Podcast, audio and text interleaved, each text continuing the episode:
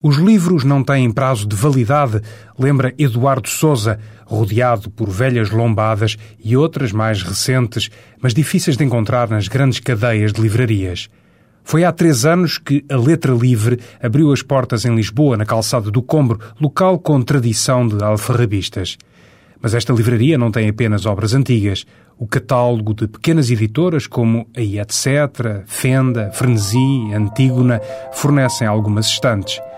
O Elétrico 28 deixa-nos quase à porta.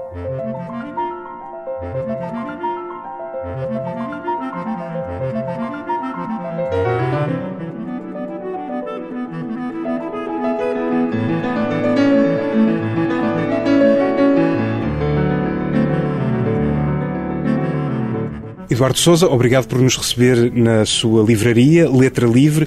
Uma casa que se apresenta na página da internet como Casa dos Livros Impossíveis. Eh, o que, é que são os livros impossíveis? Desde logo, os livros impossíveis são aqueles que não se encontram. E não se encontram por diversas razões. Não se encontram porque estão esgotados, porque são edições antigas, mas também porque são livros editados por pequenas editoras que hoje estão praticamente indisponíveis nos, nas grandes livrarias comerciais. Nesse sentido, todos eles são livros relativamente impossíveis. É um exagero dizer que são impossíveis, mas é relativamente impossíveis de, de, encontrar no contexto atual do mercado livreiro português. Isso caracteriza um pouco esta livraria e aquilo que, no essencial, tem para oferecer a quem a procura? Sim, nós procuramos, dentro de praticamente das áreas de ciências humanas e literatura, oferecer edições mais difíceis de encontrar no mercado seja porque são esgotadas, seja porque são edições de pequenos editores com dificuldades de distribuição, etc. É essa, digamos, a principal característica. Além de também oferecermos a possibilidade de venda por internet para fora de, de Lisboa e do país, como acontece frequentemente. Não? É? Quando desafiado para esta emissão de lido e relido, eh, pedi para escolher alguns livros, eh, o que é que orientou, digamos assim, a sua seleção? Podia ter escolhido outros autores, como é óbvio. Há autores portugueses estrangeiros que eu gosto muito, desde logo autores como Raul Brandão, autores eh, na área do pensamento como Cioran, autores eh, de ficção como Cellini, mas optei por três autores que, a meu ver, são autores eh, de leitura obrigatória. O Aquilino Ribeiro, que é um clássico da literatura portuguesa contemporânea, o Carlos Drummond de Andrade, que para mim é um dos grandes poetas eh, brasileiros, obviamente um, um, grande autor de língua portuguesa também, e o Noam Chomsky, que é um dos pensadores, a meu ver, mais interessantes e mais desafiantes do mundo contemporâneo. Por onde é que começamos? Por onde é que quer levar-nos eh, em primeiro lugar? Eu gosto muito do Aquilino eh, por diversas razões.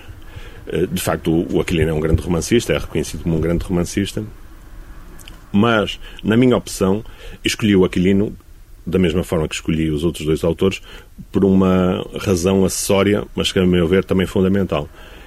É o facto de todos eles serem autores de grande verticalidade, autores que nunca cederam às tentações da fama e do poder, coisa que hoje não é tão habitual no mundo das artes e das letras. Todos eles tiveram uma formação libertária, todos eles eh, foram, no seu tempo, e, no caso do Chomsky, é ainda pessoas interven eh, intervencionistas em relação à realidade sociopolítica e tem aspectos uh, da sua biografia pessoal que vão muito além do profissional da escrita. Não é? E agrada-lhe isso, essa, esse não divórcio entre o escritor, o pensador e a realidade e a ação? Sim, para mim é fundamental.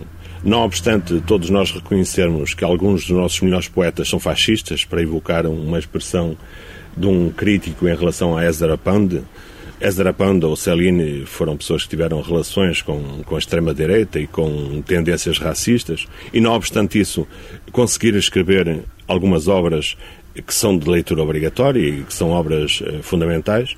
Não obstante isso, eu continuo a optar por, por, aqueles grandes escritores que, além de grandes escritores, foram grandes homens de grande verticalidade pessoal e honrados e homens de, de, uma visão libertária do mundo. Não é? Aquilino, eh, por exemplo, é, podemos ir então por aqui a primeira escolha, um homem eh, de que se voltou a falar muito recentemente, eh, por ocasião do aniversário do regicídio, enfim, um homem com alguma polémica na sociedade portuguesa. Sim, eh, mas, curiosamente, eh, é um exemplo paradigmático dentro da cultura portuguesa do que acontece com grandes escritores. O Aquilino, não obstante ser reconhecido, amplamente reconhecido eh, como um grande escritor, grande parte dos seus livros estiveram esgotados durante anos e anos, alguns durante décadas e alguns ainda estão esgotados, o que é absolutamente incompreensível e só eh, só na cultura portuguesa isto pode acontecer, só em Portugal isto é possível. Que um grande escritor tenha eh, grande parte da sua obra esgotada durante décadas. Uh, estão muitos dos romances esgotados, as suas memórias só recentemente foram reeditadas. Não só estiveram na gaveta durante o fascismo por razões óbvias, saindo só em 74, como uh, depois disso estiveram esgotadas durante muito tempo e só foram reeditadas no ano passado. Curiosamente, as memórias, que são para mim das melhores memórias do século XX português, não obstante corresponder a um pequeno período da vida do Aquilino, já que o Aquilino nunca acabou completando essas memórias, eh, correspondem àquele período que vai até eh, à sua fuga eh, do pós-regicídio, tem descrições de Lisboa, tem descrições da sua aldeia natal, tem descrições da realidade dos meios carbonários, dos meios republicanos, que são, são uma delícia de ler, para ler. Não é? Eu gosto muito de uma, de, uma, de uma descrição que ele faz aqui, curiosamente, no seu começo de carreira, quando decidiu contatar o livreiro da Bertrand para lhe oferecer uma tradução de um romance que tinha tornado famoso, tinha saído nas gazetas. É um excerto de, uh, um, da obra memória, um, um, escritor, um escritor confessa-se. Diz então ele que as gazetas deram a notícia de um livro que aparecera em Itália e suscitava grande alvoroço. Il Santo de Fogazzaro. Lembrei-me de passar pela livraria Bertrand, de que era, ao tempo, proprietário José Bastos e seu associado gerente Artur Brandão. Foi a primeira vez que me encontrei com este sujeito que, da mesma maneira que na política, transitou de um negócio para outros com mais demora na livraria e acabou braçar da ferro, ou seja, podre de rico. Estava àquela altura na fase da pelintrice, que ele se gabou de conjurar, descendo o chiado com um havano formiduloso na boca, bengala de castão de ouro na mão. A semelhante magnate, a fortuna abrira-lhe as pernas, senão as mulheres de que fingiu gostar. Não conhecia o santo, como nunca tomava conhecimento dos livros que editava, não os abrindo sequer. Limitava-se a cheirá-los. Aceitou aquele. Eu sou como os pasteleiros, dizia ele, que nunca provam os pastéis que fabricam esta, enfim, este pedaço de Lisboa aqui retratado uh, por Aquilino, uh, enfim, escolheu por alguma razão particular? O que acho, o que acho interessante, todas essas descrições do Aquilino são deliciosas, mas no caso do, do livreiro da Bertrand, eu acho particularmente interessante porque nós continuamos uh, no mesmo patamar.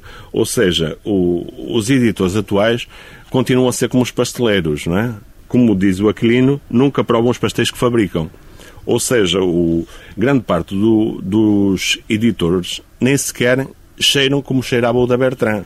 Porque naquela época, pelo menos os editores cheiravam os livros, até porque, normalmente, toda a estrutura das, das editoras, mesmo de editoras com alguma importância, como era o caso da Bertrand, eram pequenas editoras onde uh, os livros transitavam pela, pelo olfato dos editores. Hoje em dia, com as grandes estruturas uh, industriais que temos em Portugal, pode-se ser editor sem sequer olhar para os livros. Contrata-se o tradutor, contrata-se as pessoas que fazem a editoração, contrata-se a tipografia que o faz e podemos pôr o produto no mercado sem sequer o ver, nem sequer o cheirar. E este é um dos dramas que, pelos vistos, vem de longe na tradição portuguesa dos editores que nem cheiram os livros. Não é? Temos a noção de que se editam cada vez mais livros, todos os dias saem livros novos, nessa maré de propostas, há certamente coisas estimulantes e, enfim, depois também muitas leituras que considerará desinteressantes. Obviamente, quer dizer, quando se aponta as grandes mudanças que, que, que sofreu a, a sociedade portuguesa em geral, seja na educação, seja no, no mercado livreiro, e as duas estão ligadas de certa forma, há alguma razão para, para, para contentamento. Efetivamente, hoje as pessoas estão alfabetizadas, efetivamente, hoje parte da população tem ensino médio, uma parte da população consegue, se quiser, comprar livros, porque tem o um mínimo de dinheiro para isso, ao contrário de outras épocas. No entanto, continuamos a, a ser eh, um país de baixa taxa de leitura e onde é frequente vermos pessoas que frequentam as universidades e sequer, nem sequer leem um, um, livro fora da sua área profissional ou da sua área de formação. Não leem um romance, não leem um livro de poemas, não leem um livro de ensaio. E isto é preocupante. E isto tem muito a ver com a nossa realidade e o nosso atraso secular. Evidentemente que hoje publica-se muito mais em termos numéricos eh, do que se publicava no passado.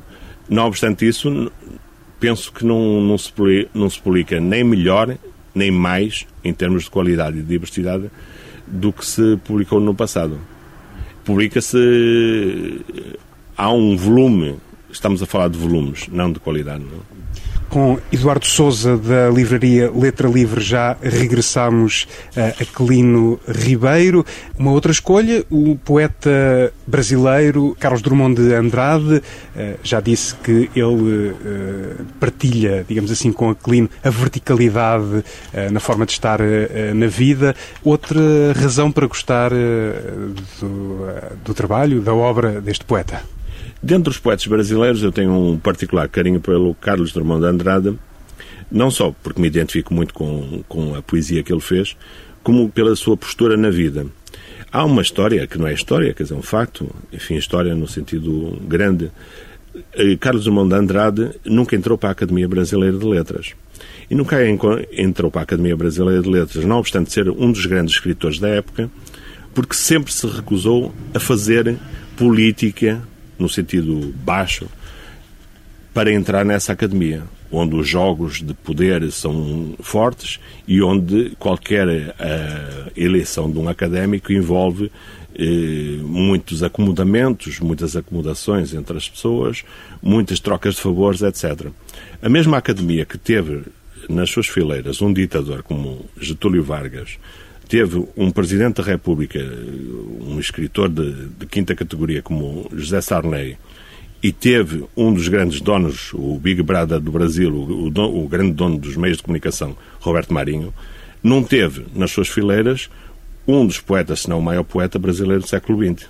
Isto diz tudo do, do irmão de Andrade, uma pessoa que ao longo da sua vida, saindo de Minas Gerais, nunca andou a fazer trocas de favores nem, nem na procura da fama.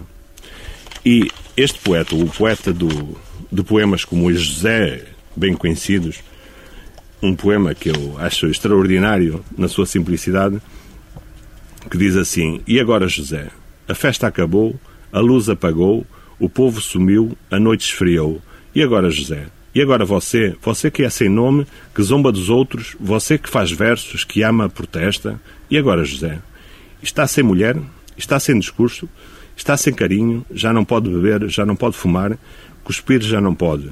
A noite esfriou, o dia não veio, o bonde não veio, o riso não veio, não veio a utopia. E tudo acabou, e tudo fugiu, e tudo mofou. E agora, José? Este, este poeta, não obstante, como todos os poetas, ter escrito sobre muitas coisas, ter, ter, ter tido várias fases na sua vida, tem poemas, para mim, extraordinários. É um, é um poeta de um, que, tem, que tem um estilo muito próprio. Um, um, é um poeta que, como ele diz em alguns poemas, ele, ele procurou falar do seu tempo. Ele é um poeta do seu tempo, não é? É um poeta que diz também que este é um tempo de partido, é um tempo de homens partidos. E diz, terminando esse famoso poema, uma coisa que hoje já, jamais outros poetas diriam, não é?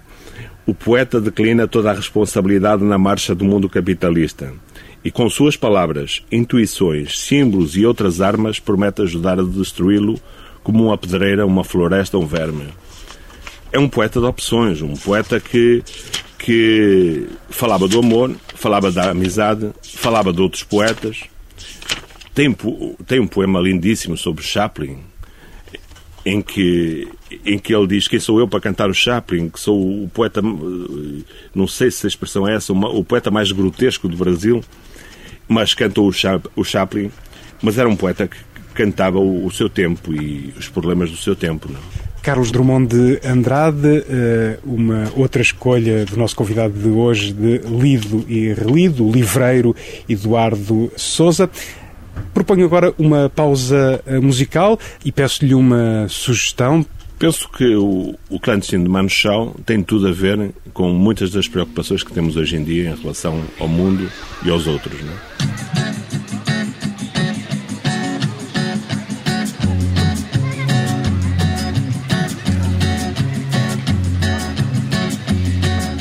Solo voy con mi pena, sola va mi condena. Para burlar la ley, perdido en el corazón de la grande Babilón. Me dicen el clandestino por no llevar papel.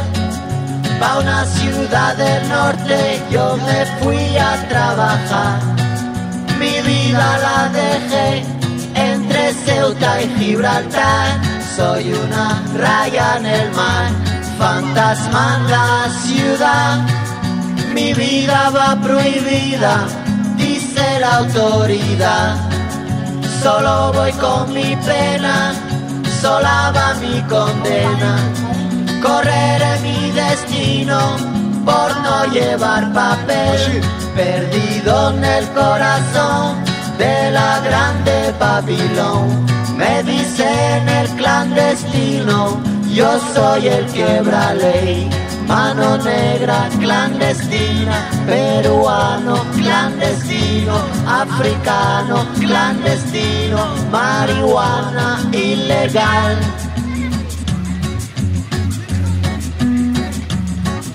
Solo voy con mi pena sola va mi condena.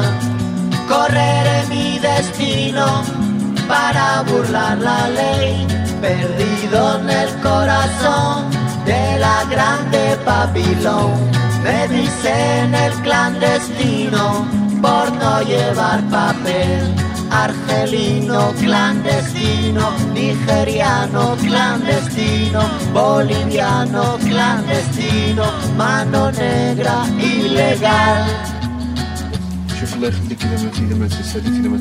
O tema Clandestino, de Manu Chao, escolha de Eduardo Souza, da livraria Letra Livre, uma livraria em Lisboa, na calçada de Combro. Já nos levou por leituras uh, de que gosta, leituras de Aquilino Ribeiro, também do poeta Carlos Drummond de Andrade. Propõe-nos agora uh, uma terceira escolha, um nome de um pensador uh, central da, da atualidade. Eu pensei em escolher Chomsky, embora, como é óbvio, nestas coisas sempre há outras opções. Não porque o Chomsky até se tenha tornado desde há algum tempo uma moda, mas porque sempre fui leitor de Chomsky desde os anos 70 e sempre gostei da forma como ele escrevia, como ele eh, agia perante a realidade. Não obstante ser um, um conceituado linguista, eh, sempre foi uma pessoa que, ao invés de de consolidar a sua carreira académica e, e pura e simplesmente usufruir da fama de ser um grande linguista, reconhecido mundialmente, sempre tem uma intervenção muito ativa sobre a realidade sociopolítica e num contexto que é particularmente adverso, que é o contexto americano, onde a predominância do, de um pensamento único e a predominância de um certo uh, uniformismo uh, nacionalista uh, coloca graves limitações à expressão eh, de um pensamento extremamente crítico em relação à própria realidade nacional. Curiosamente, é um país onde também eh, surgem com frequência vozes que contrariam esse uniformismo. Sim, o, é óbvio que nos Estados Unidos eh, há um, um, padrão de social-democrática que admite eh, a expressão de outras opiniões. Eh, admite, admite a liberdade de opinião, isso é incontestável. No entanto, o próprio Chomsky eh, demonstra claramente nas suas obras como há um controle eh, de pensamento eh, nas sociedades democráticas e como os grandes meios de comunicação hoje tendem a fabricar um consenso. Esse, inclusive, é um tema de um conhecido documentário feito no Canadá sobre a obra de Chomsky.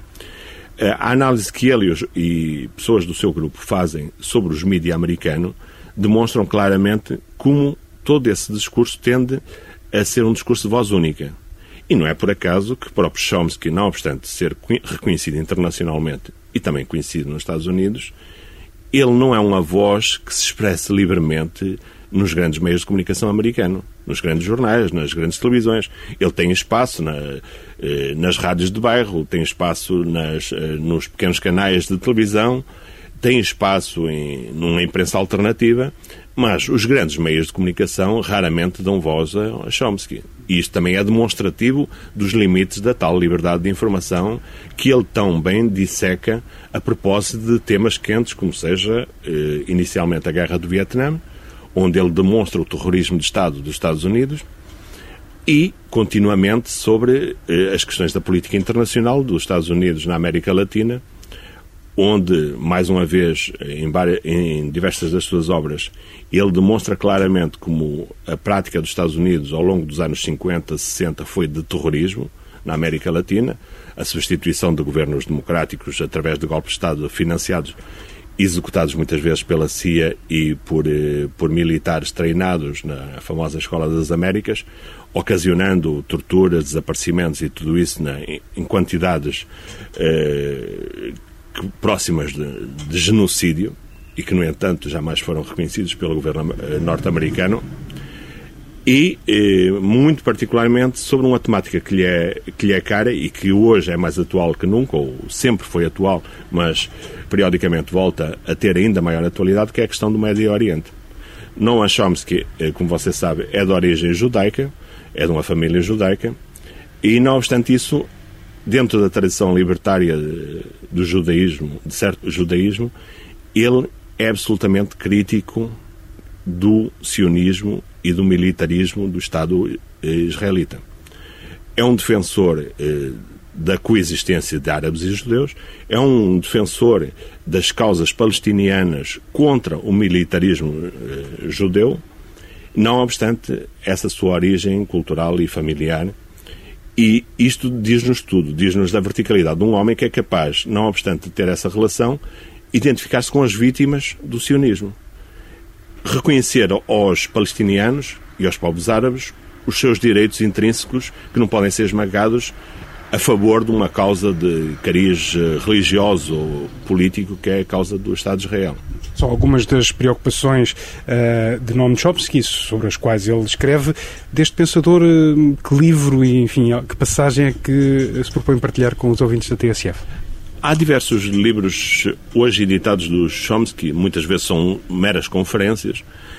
Há um livro particularmente interessante que fala do Médio Oriente, que já tem algum tempo, e que se chama Piratas e Imperadores, Velhos e Novos, o terror que nos vende e o mundo real.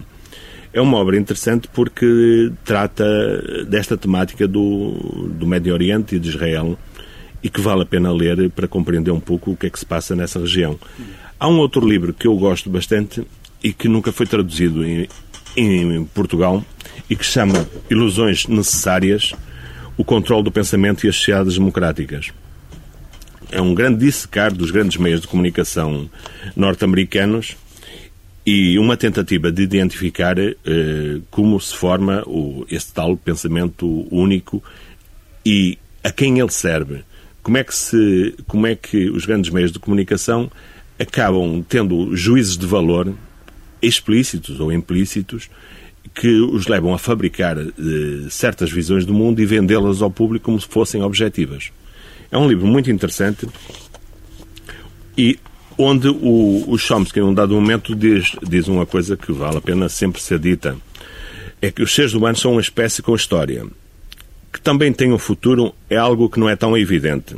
A resposta estará nas perspectivas que os movimentos populares, com raízes firmemente estabelecidas em todos os setores da população, dedicados a valores que dentro da ordem social e política existente se ocultam e são marginalizadas, a comunidade, a solidariedade, a preocupação por um meio ambiente frágil que deverá manter-se para as gerações futuras, o trabalho criativo debaixo do controle voluntário, o pensamento independente e a verdadeira participação democrática em diversos aspectos da vida digamos que este é, o, é claramente o, o projeto eh, que Chomsky coloca para as pessoas, para os seus leitores. Não? É? De Chomsky, de Chomsky pode-se pode -se passar para Aquilino. Voltarmos, portanto, à sua primeira escolha. Voltarmos ao, ao, ao Aquilino, que também dizia uma coisa muito interessante eh, nos conselhos que ele dava aos jovens escritores. E dizia de si mesmo: Nunca soube o que era servidão aos preconceitos, às classes, nem mesmo ao gosto do público. Se pequei, pequei por conta própria exclusivamente. Em todos os meus livros se pode verificar mais ou menos esta rebeldia de caráter. E depois dizia aos jovens escritores: olhem sempre em frente, olhem para o sol, não tenham medo de errar sendo originais, iconoclastas e anti, o mais anti que puderem, e verdadeiros, fugindo aos velhos caminhos trilhados de pé posto e a todas as conjuras dos velhos do Restelo. Cultivem a inquietação como uma fonte de renovamento. Uma reflexão de Aquilino Ribeiro, um dos autores escolhidos eh, por Eduardo Souza da livraria Letra Livre para esta passagem pela rádio. A Letra Livre é uma das uh, pequenas livrarias independentes que surgiu nos últimos anos. Tem surgido várias, sobretudo em Lisboa, enfim, também pontualmente noutras cidades. Como é que vê uh, o aparecimento destas casas que, no fundo, se propõem alternativas às grandes cadeias de distribuição de livros que vão ganhando terreno em Portugal? Nos últimos anos surgiram, de facto, diversas livrarias com um perfil um pouco distinto. Embora cada uma eh, de seu modo uh, diferente. Né? Desde logo a, a ler devagar, onde nós trabalhamos e estivemos relacionados. Uh, depois surgiram uh, outras livrarias, como a Fonte Letras em Montemor, o Novo. em Braga, a centésima página. Há pouco tempo no Porto, um bar-livraria chamado Gato Vadio, que ao lado da livraria Utopia, que já tem muitos anos, são duas referências, digamos, de livrarias diferentes e alternativas. E em Lisboa, além de nós, eh, tem a livraria especializada em poesia, eh, Poesia Incompleta. São cada, cada uma de seu modo e, e seguindo, enfim, eh, formatos diferentes, projetos distintos, eh, pretendem ser, eh, de, alguma, de algum modo, eh, livrarias alternativas às grandes livrarias comerciais. Alternativas no sentido que oferecem aquilo que as grandes livrarias comerciais poderiam oferecer, porque evidentemente têm espaço, capital e condições para oferecer tudo o que quiserem, mas não o oferecem por razões óbvias de, de gestão e de, de projeto comercial. Sendo assim, as, havendo essas grandes cadeias que não oferecem, inclusive impedem, em termos práticos, a circulação de certo tipo de obras, resta esta alternativa das, das pequenas livrarias que vão se instalar num dado nicho de mercado, seja de género, tipo a poesia incompleta, oferecendo obras no, de poesia, seja uh, outras como nós, que oferecem livros que já estão esgotados ou livros de pequenas editoras que são difíceis de encontrar e de algum, de algum modo eh, seguem um trajeto de contracorrente no sentido de divulgarem obras, autores que não estão hoje na moda nem se inserem nas grandes lógicas eh, comerciais eh, do mercado editorial. Aqui na Letra Livre também tem algumas novidades, mas tem sobretudo livros de pequenas editoras, livros antigos que já são difíceis de encontrar no mercado. Há assim algum livro que considere que seja uma preciosidade da casa e que queira partilhar connosco? Nós temos, de facto, algumas obras um pouco mais raras e, e, e como é óbvio, obras também que, que têm custos mais elevados, mas as obras que nós trabalhamos todos os dias e aquelas que, que nos interessam, inclusive, dar a conhecer a, a, aos leitores, são principalmente as obras que, que hoje estão esgotadas, não estão disponíveis no mercado e que merecem e devem ser lidas. É absolutamente uh, escandaloso a situação que falei do Aquilino, de grande parte da obra dele estar esgotada. Só agora, uh, no ano passado, começou a, reedição. Uma coisa espantosa uh, que acontece em Portugal. Como é espantoso que obras como a Montanha Mágica ou a Viagem ao Fim da Noite, eh, respectivamente de Tomás Mena e do Cellini, estejam esgotadas durante anos e não sejam reeditadas. É algo de espantoso. Como é espantoso que, que autores da importância de um, de um Cioran ou mesmo do Chomsky, que durante anos não havia livros em Portugal, sejam inéditos quando são autores que são lidos em todo o mundo e são autores eh, relevantes. Da mesma eh, forma que é interessantíssimo vermos que autores como Rasch, Bloch, Marcuse não, não têm traduções em Portugal. De certa forma, estamos eh, servidos pelas edições brasileiras, mas isso só demonstra as características atuais do mercado português. É um... Não tem também a ver com a dimensão do mercado? Não, penso que não. Alguns desses autores já tiveram edições em Portugal e, por simplesmente, hoje se jogou para baixo da mesa. Uh, evidentemente, como o mercado português é um mercado pequeno, o mercado brasileiro, por exemplo, é um mercado muito maior, mas as tiragens muitas vezes são idênticas. Eh, é possível eh, editar um autor destes com mil exemplares, dois mil exemplares ou três mil exemplares e ir vendendo ao longo do tempo. Grande, o grande problema que hoje temos em Portugal é que os gestores das grandes editoras querem e eu sempre dou este exemplo, trabalhar como gestores das salsicharias, vender enquanto está fresco, porque senão passa o prazo de validade. Ora, o livro não tem prazo de validade. Se o livro é bom, vai ser bom no próximo ano, daqui a 10 anos, daqui a 20 anos. Evidentemente que este critério do que é bom e, e do que não é, é algo que passa por vários filtros. Mas, obviamente, quando eh, já passou por esses filtros e, e, se reconhece que um livro ou um autor é importante, esse livro devia estar disponível.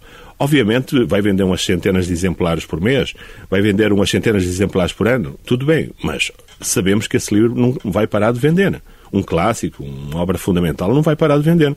O que não vai vender é 10 mil no mês.